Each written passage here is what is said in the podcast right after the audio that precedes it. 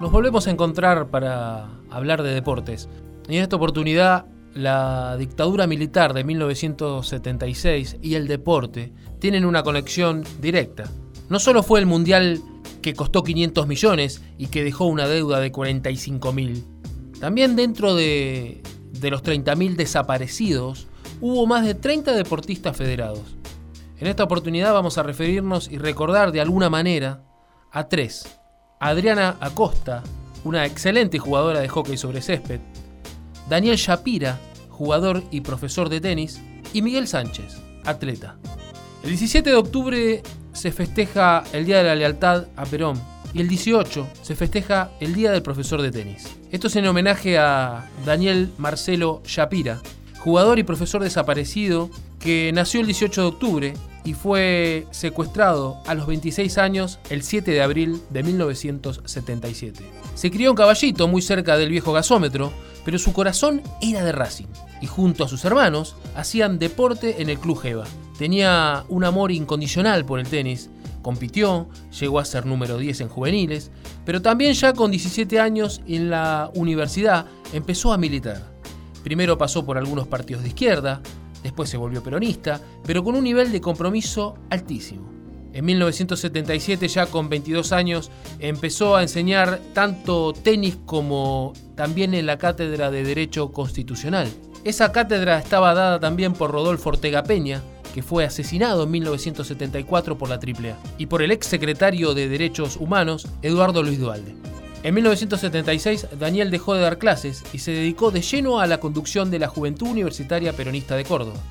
La primera vez que intentaron algo con Daniel fue cuando le tocaron el timbre en su casa, abrió y le pegaron tres tiros.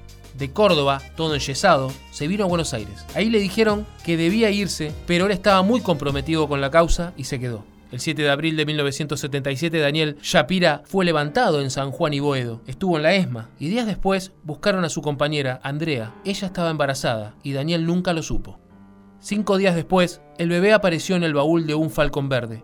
Tenía un problema en las piernas que fue superando y hasta obtuvo una medalla en los 100 metros en los Parapanamericanos de 2007 en Río.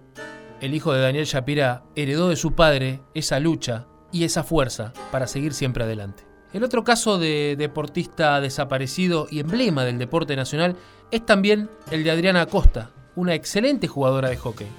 Adriana Inés Acosta es la primera deportista mujer desaparecida de la que se conocen datos fehacientes. A los 22 años fue secuestrada en una pizzería de Villa Devoto, el 27 de mayo de 1978. Ella jugaba al hockey en el Club Lomas y en la selección, que aún no se llamaban las Leonas. Jugó frente a Estados Unidos en 1973, participó de la gira de 1975 por Inglaterra y capitana del equipo de hockey de Capital Federal, campeón en 1973 del Torneo de la República. Cerca de Seiza la vieron con vida en el centro clandestino de detención El Banco. Se supone que fue trasladada en los llamados vuelos de la muerte. Lechu, como la conocían, fue una compañera leal, inolvidable para las que tuvieron la suerte de compartir un vestuario con ella. Siempre un chiste en los peores momentos, siempre de buena onda. Su familia cuenta que era un ser humano único y que siempre y desde chiquita ayudaba a los demás. Cuidaba a las internadas del hogar Patiño, que eran pobres, les llevaba comida, les festejaba el cumpleaños. La madre contó un episodio que en su momento ella no procesó. Cuando Adriana terminó el primer año de medicina le dijo a Teresa, su madre, que iba a tener que cambiar la carrera. Ya había cambiado la de comunicación antes. Y concluyó con un, acá no me puedo quedar más, mamá. Su madre en ese momento no lo entendió y ella le dijo, vos no sabés la gente que desaparece en La Plata. ¿Lo sabés, mamá? Por eso me vengo a vivir acá. Acá era Lomas de Zamora, donde un día Teresa fue en busca de ayuda con el obispo Colino, pero le dio la espalda. La casualidad también hizo que Adriana y un hijo de Eve de Bonafini alquilaron un departamento juntos con la esposa de él, la negra. Todos están desaparecidos. La ministra Alicia Kirchner, junto a madres y abuelas, le pusieron el nombre a una cancha de hockey nueva en el CENAR. Esa cancha tiene el nombre de Adriana Acosta. Y el día de la inauguración volvió a cantarse lo que sus compañeras le dedicaron en 1978 cuando desapareció. Por la derecha resplandece Adriana, que por ser buena y capaz es capitana. El último caso es el de Miguel Sánchez, Muchos conocen la famosa carrera de Miguel, pero no todos saben de dónde viene su nombre. La carrera de Miguel es un homenaje a Miguel Sánchez, el atleta desaparecido por la última dictadura militar.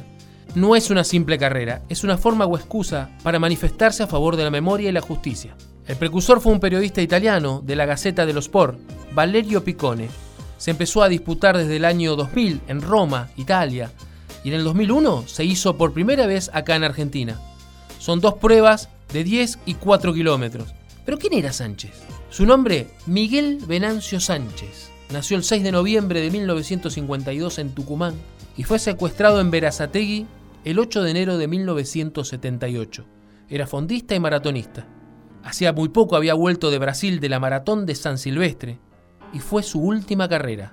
Jugaba al fútbol en Gimnasia y Esgrima La Plata, pero lo fascinó el atletismo. Miguel militaba en la unidad básica de la Juventud Peronista y fue visto con vida en el centro de detención El Vesubio. Fue un deportista tremendo y trabajaba en la casa matriz del Banco Provincia de Buenos Aires para costearse los viajes. El décimo hijo de una familia muy humilde de Bellavista, en Tucumán, donde su padre trabajaba de azucarero, vino a Buenos Aires en busca de algo mejor y su forma de vida comprometida lo hizo militar en política.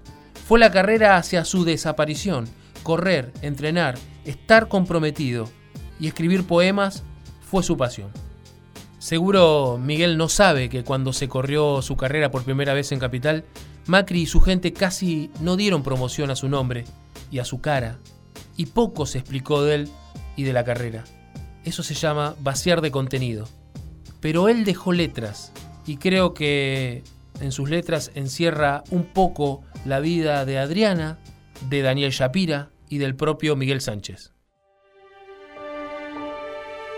Para vos, atleta, para vos que sabés del frío, de calor, de triunfos y derrotas, para vos que tenés el cuerpo sano, el alma ancha y el corazón grande, para vos que tenés muchos amigos y muchos anhelos, la alegría adulta y la sonrisa de los niños, para vos que no sabés de hielos ni de soles, de lluvia ni rencores, para vos, atleta, que recorriste pueblos y ciudades, uniendo estados con tu andar.